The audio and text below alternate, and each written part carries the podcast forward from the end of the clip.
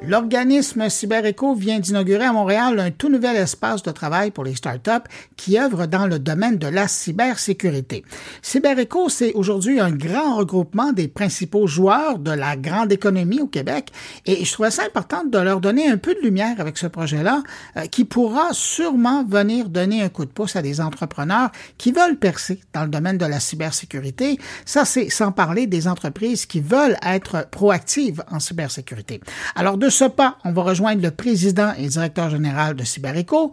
Bonjour, Marcel Labelle. Bonjour. J'ai essayé de présenter un peu CyberEco, mais il n'y a rien comme le grand patron pour expliquer ça. CyberEco, si vous aviez à expliquer, euh, comment vous présentez ça? CyberEco, c'est tout d'abord un, organisme à but non lucratif qui a été fondé en 2018 euh, par quatre membres fondateurs, Desjardins, la Banque nationale, Deloitte et euh, le groupe REA. Et l'objectif initial était, simple. C'est comment différentes organisations peuvent travailler ensemble à l'avancement de, la cybersécurité. Donc, aujourd'hui, principalement, notre, notre vision, c'est d'être un petit peu un catalyseur justement dans cette, dans cette veine-là pour s'assurer qu'il y a le plus de parties prenantes qui travaillent ensemble. Donc, aujourd'hui, on réunit euh, naturellement des grands industriels, on réunit des firmes de services professionnels, incluant firmes d'avocats et firmes d'ingénierie. Un troisième volet, c'est on, on réunit quand même euh, plusieurs universités au Québec.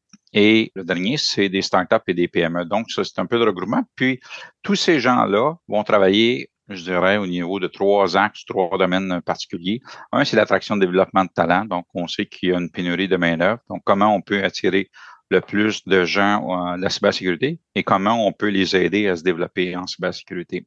Le deuxième volet, c'est comment on peut accroître la cyber-résilience des entreprises ou des organisations et des individus? On sait qu'il y, a beaucoup de sensibilisation, mais beaucoup d'informations aussi à communiquer, leur, transmettre des, outils qui peuvent accéder. Donc, notre site web est euh, vraiment notre véhicule principal pour avoir des guides, pour avoir euh, une trousse euh, de sensibilisation et pour avoir aussi un cyberdiagnostic pour les organisations qui aimeraient ça avoir un premier diagnostic. C'est fait spécialement pour les PME et c'est non technique. Il reste toujours un petit peu de, d'éléments techniques, là, mais c'est quand même, ça a été gardé au minimum. Ça leur permet d'avoir des recommandations. Le troisième volet, je dirais, c'est tout l'aspect innovation et économie. Donc, dans ce volet-là, il y a deux éléments. Le côté innovation pour nos membres, donc c'est comment on peut, tout le monde ensemble, améliorer nos, nos pratiques au sein des organisations.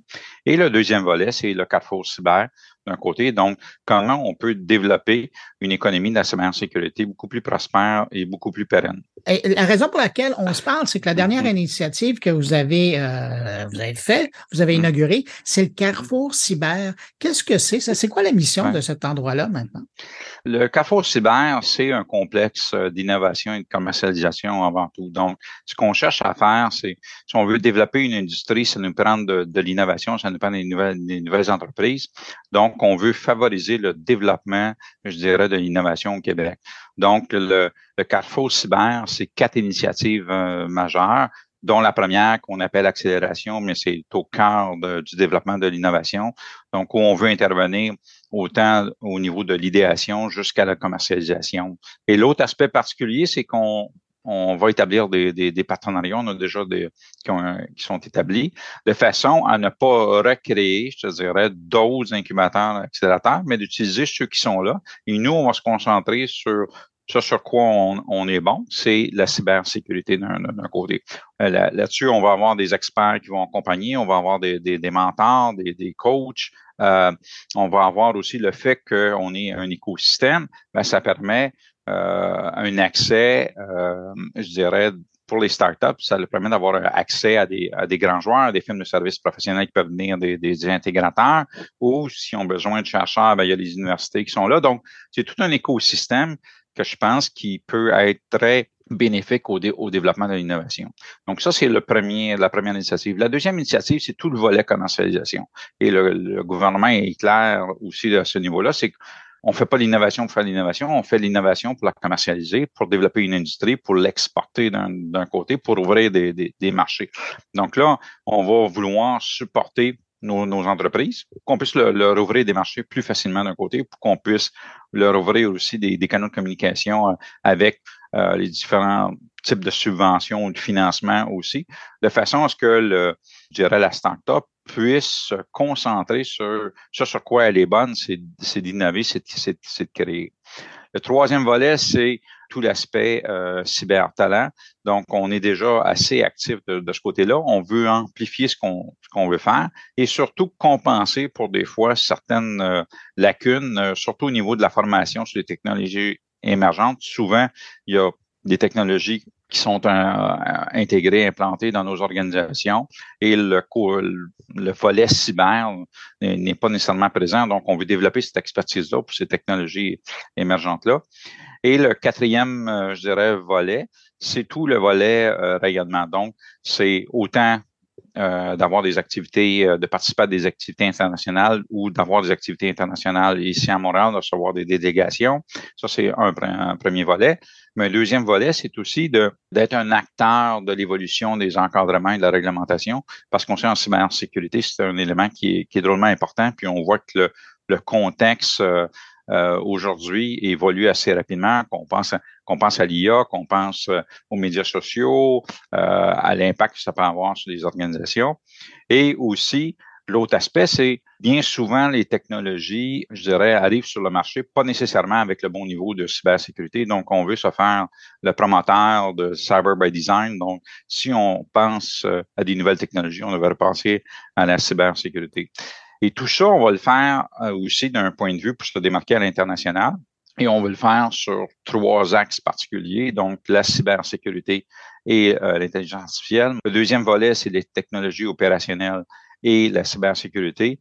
Et le, dernier volet, c'est tout le quantique et la cybersécurité. Vous le disiez, hein, euh, Montréal, mais le Québec en général se positionne mm. bien dans la sphère de la cybersécurité. Mm. Mais euh, qu'est-ce qu'il y en est au niveau de l'innovation, euh, au niveau de la cybersécurité? Est-ce que ça, c'est encore un, un bas qui blesse, pour utiliser l'expression? Je pense que ça a manqué un peu d'amour, si on peut dire, euh, au cours des, années. On est euh, très convaincu que la cybersécurité a possiblement autant de potentiel que l'IA et que le quantique, mais on peut-être manqué un petit peu d'amour, d'investissement, euh, d'orchestration aussi. puis, je dirais, naturellement, quand on parle de cybersécurité, il y a peut-être certaines barrières aussi qui euh, euh, qui s'élèvent, qui nous empêchent des, fois d'être d'être euh, d'être plus rapide dans, ce qu'on veut faire. Donc, euh, effectivement, on a déjà recensé plusieurs startups, plus que qu'est-ce qu'on qu'on avait qu'on pensait au point de départ. Donc, déjà, c'est un signe encourageant. Mais effectivement, si on veut, je dirais, en faire une, une industrie euh, vibrante d'un côté euh, qui va remplir, je dirais, les, les, attentes qu'on peut avoir, mais ben, effectivement, c'est un peu le bas qui blesse à l'heure actuelle d'un côté dans une stratégie plus holistique.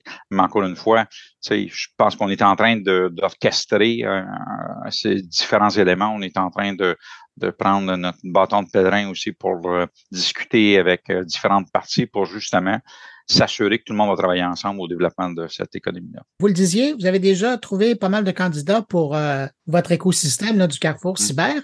Mais est-ce qu'il y a un type de projet d'entreprise qui euh, sont plus intéressantes pour vous? Et est-ce qu'il y a un domaine en particulier, évidemment toujours dans le contexte de la cybersécurité, mais est-ce qu'il y a des secteurs qui vous intéressent?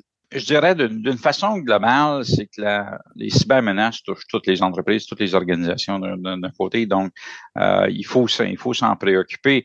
Donc, euh, c'est clair qu'on veut être le plus inclusif euh, possible, mais il y a aussi des industries. Euh, notre complexe d'innovation focus principalement sur les infrastructures essentielles. Donc, c'est clair qu'il y a des industries particulières, que ce soit au niveau gouvernemental, santé, technologie et télécommunications, institutions financières, transport, j'en oublie seulement, seulement une, mais c'est des industries qui sont critiques à notre économie et qu'on qu'on doit essayer de sécuriser le, plus possible. Donc, euh, ça, c'est super important. Et quand on regarde un, petit peu du côté focus, ben, il y a tout le, côté des PME aussi. Les PME, parce que c'est une grande partie de notre tissu au Québec d'un côté, donc euh, il faut aussi qu'on qu'on puisse adapter, je te dirais, la cybersécurité à ces environnements-là. Parce que bien souvent, nos PME n'ont pas nécessairement de spécialistes en cyber, puis des fois, n'ont pas de spécialistes non plus en technologie. Donc, comment on fait pour arriver à protéger ces organisations-là d'une façon peut-être plus automatisée, moins complexe, pour leur donner quand même, je dirais, un niveau de protection qui est adéquat? Une entreprise jeune pousse ou euh, plus établie qui voudrait euh, suivre de plus près le travail de, Carrefour Cyber ou même de CyberEco, quel est le meilleur endroit pour vous, vous contacter, suivre vos activités? Un, on a euh, notre site web qui met à jour de façon régulière, qui fait la promotion de, de l'ensemble de nos activités, de nos événements. Deuxièmement, les gens peuvent nous suivre sur LinkedIn et aussi les gens peuvent nous contacter à info.cybereco.ca. C'est notre adresse courriel d'un côté où on, répond euh, assez promptement, courriels qui nous sont envoyés. Euh, donc, c'est principalement nos, nos, canaux de communication, les façons de travailler avec nous. Puis vous pouvez toujours euh, vouloir devenir membre de CyberEco aussi. Donc, ça nous fait grandement plaisir d'accueillir des nouveaux membres. Marcel Abel, président et directeur général de CyberEco, merci d'avoir pris de votre temps pour répondre à mes questions. Merci beaucoup à, toi et à tous les gens qui vont nous écouter.